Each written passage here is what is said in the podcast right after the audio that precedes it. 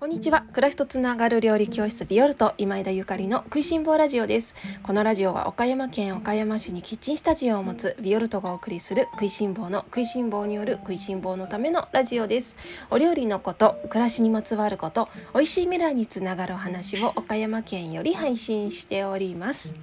皆様おはようございます。料理家の今枝ゆかりです。本日は9月15日木曜日です。いかがお過ごしでしょうか？今日は私のお取り寄せ1というテーマでおしゃべりをさせていただきます。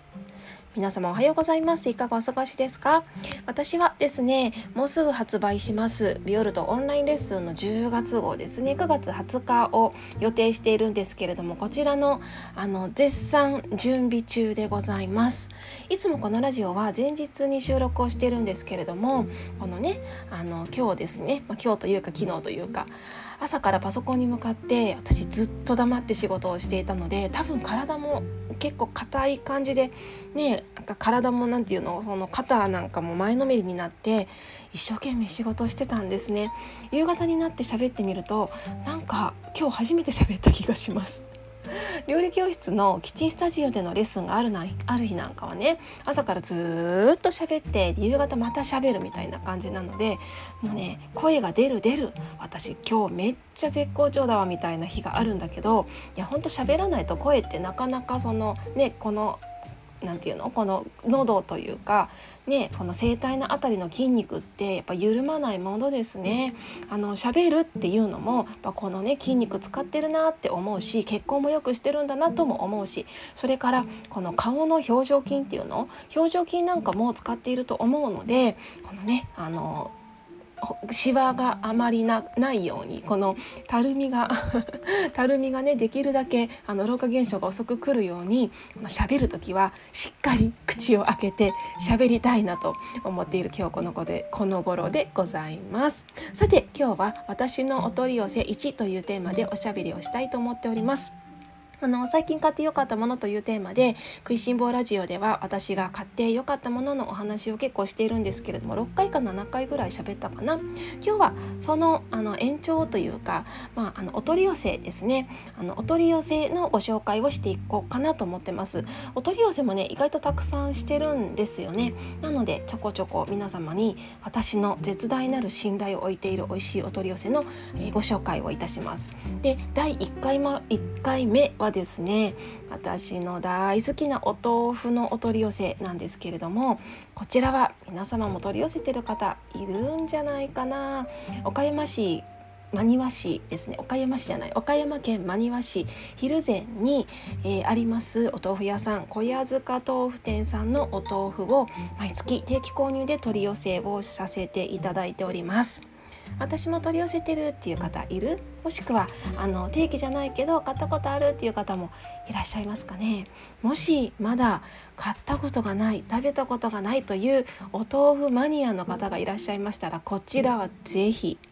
こちらは是非あのおすすめしたい一品でございます。何がすごいかっていうともうとにかく全部すごいんだけど例えばですねあの大豆ね私が料理をする時にその食材が見えるあの食べ物ねその食材が見えるその生産者さんたちの顔が見えるどんな人が作ったかたどれるような食材をできれば使いたいよねっていう話をいつもしていますけれどもこちらの小屋塚豆腐店豆腐店さんのお豆腐はもう全てがどなたが作ったかあの終えるようなあの大豆ばかりで作られているんですね。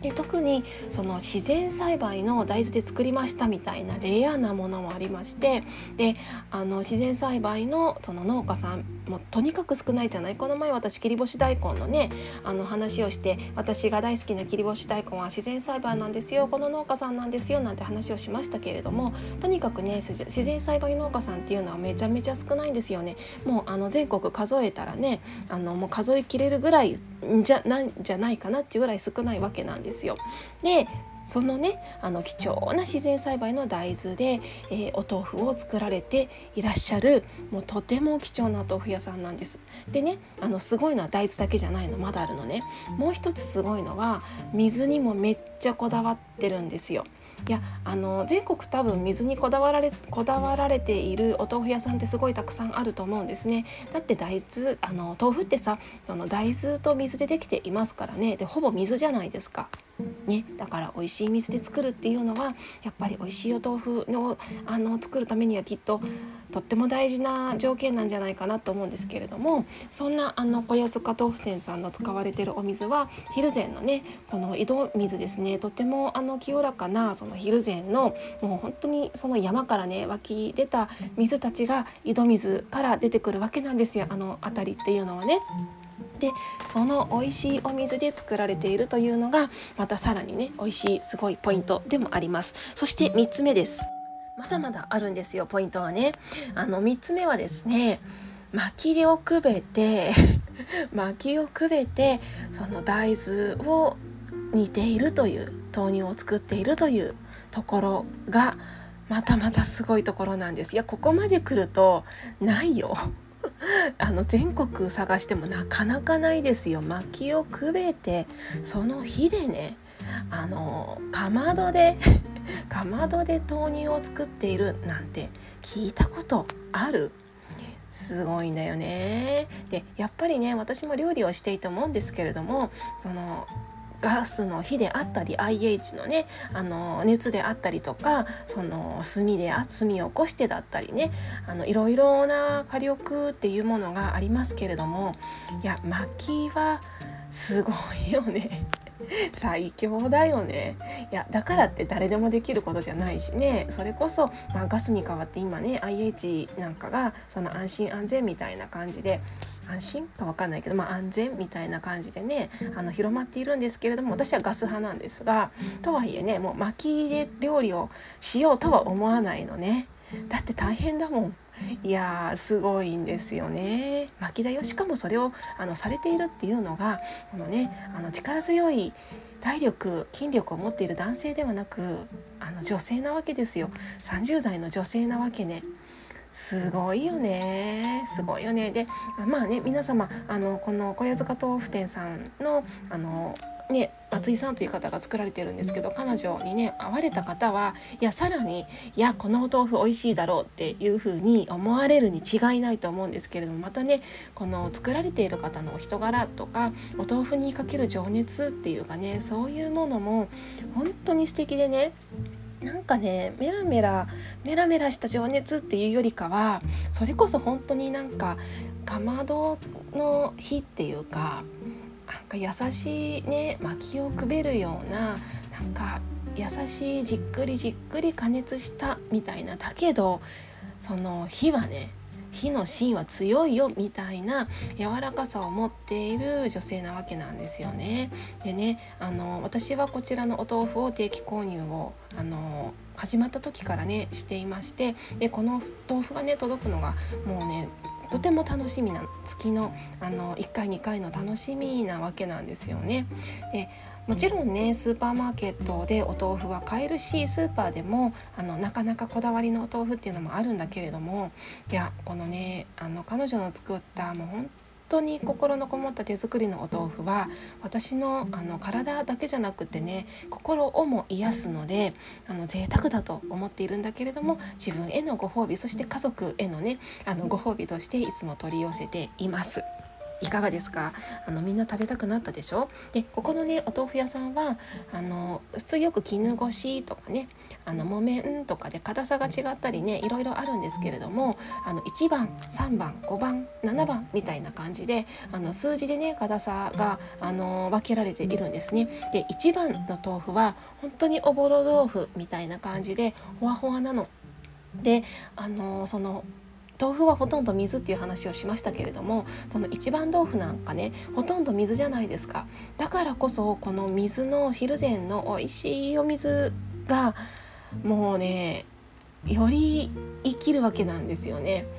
もう夏であればねそのままもう水ごと全部お豆腐って意外と水切ったりとかする、ね、お料理あるんだけれども私はこちらのお豆腐を使う時にねあのあんまりあえて必要でなければお豆腐の水は切らないで料理をするんですけれどもだってもううちの水道から出てくる水よりも美味しいからねこの豆腐に入ってる水が。だからそのおぼろ豆腐に入っている最後の残ったお水の一滴までもごくごくっと飲んでねあの楽しませていただくんですね。で3番豆腐はもうちょっと緩やかあのもうちょっと硬いんですけどもでもまだそれでもあのとても緩やかでであの5番となると私は麻婆豆腐とか作ったりねあの白あえとか作ったりするのに使わせていただくんですけれども、うん、本当におすすめのお豆腐でございます。皆様もお気に入りのお豆腐屋さんありますか？あのお豆腐を選ぶ際に私が重要視していることはあの水がきれいなこともちろん素材がねあの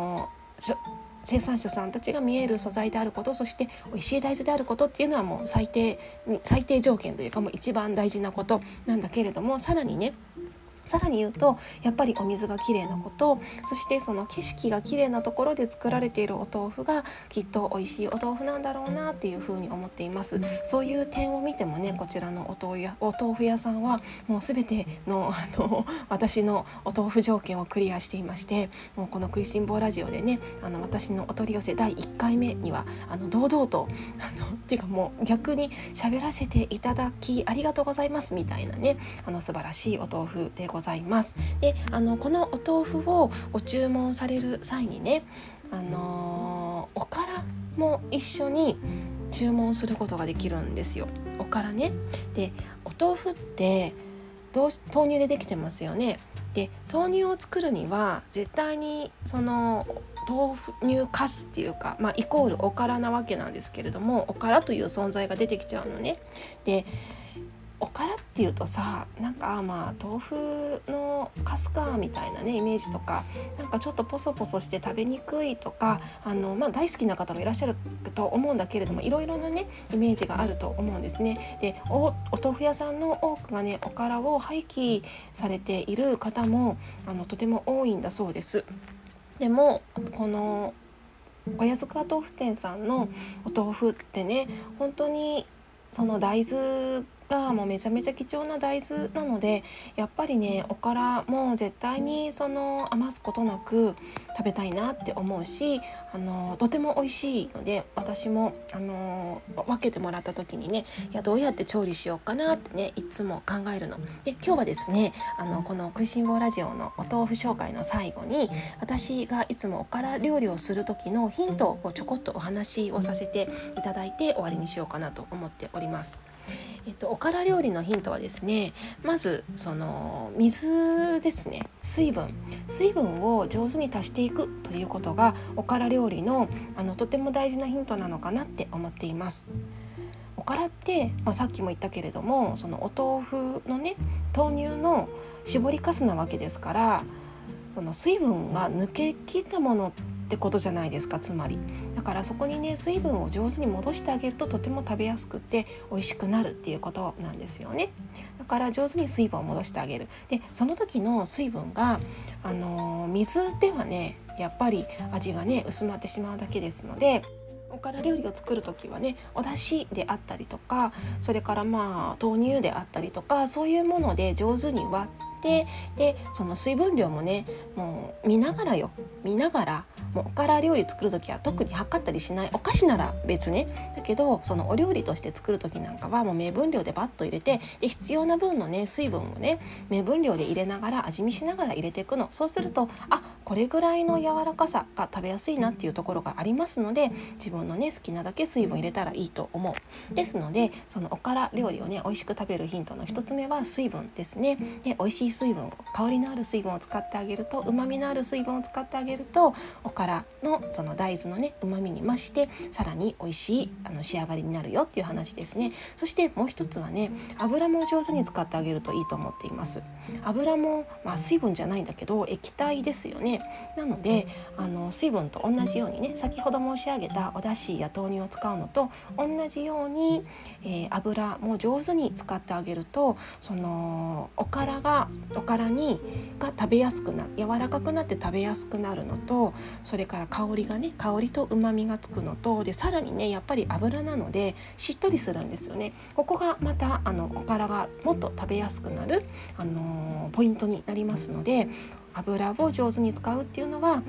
あの必ずいつもねあの私がおから料理を作る時に念頭に置いてることです。でオリーブオイルを使えば結構さっぱりね食べられますしごま油を使えばこってりこってりっていうかコクのあるあの仕上がりになりますしあんまり味付けたくないななんていう時はえごま油だったりとかサラダ油なんかでもいいと思うんだけれども。まあ、サラダ油はあの美味しいサラダ油ね使ってくださいね。なんだけれどもやっぱりそんな風にしてね上手に油をおから料理に使ってあげるのがおすすめでございます。からおから料理をしく作るのは水分と油ねこれを上手に混ぜてあげるとめっちゃ美味しくなるよ。でお菓子なんかもねあのおからよくありますよね。おからドーナツとか。あとはえっとビオルトもね一回おから料理のオンラインレッスンをね発売してるんですね。いつだったかな？去年年去年だったかな？去年だったかな？おから料理のねえっと2021年の確か6月号でしたかね。でここのねおから料理の方にはえっとマフィンバナナのおからケーキ確か載せてたと思うだったりとかそれからあのおからを使ったファラフェル。ファラフェルってひよこ豆のあの中東の揚げ物あるじゃないですか。あのクミの入った。いやちょっと考えると食べたくなってきたお腹減っちゃうんだけどあのあれをねあのおからを使ってでファラフェル作ったりするレシピであったりとかあとおからのサラダおからを入れたサラダとかあとおからを入れたえっと、お好み焼きかなんかもどっかのオンラインレッスンでご紹介してますね。これは2021年のこれも11月後12月後ぐらいでしたかね秋野菜秋冬野菜の基本料理みたいなそんなレッスンがあるんですけれどもこちらに収録していますもしお手元にある方ねあのおからとてもあの栄養価も高いしそして食物繊維もね入っているので、えこの廃棄なんてあのされてしまうのはとてももったいないのでね是非地元のお豆腐屋さんでもいいのでねあの見かけた時には是非あの美味しくお料理していただけたらなと思います。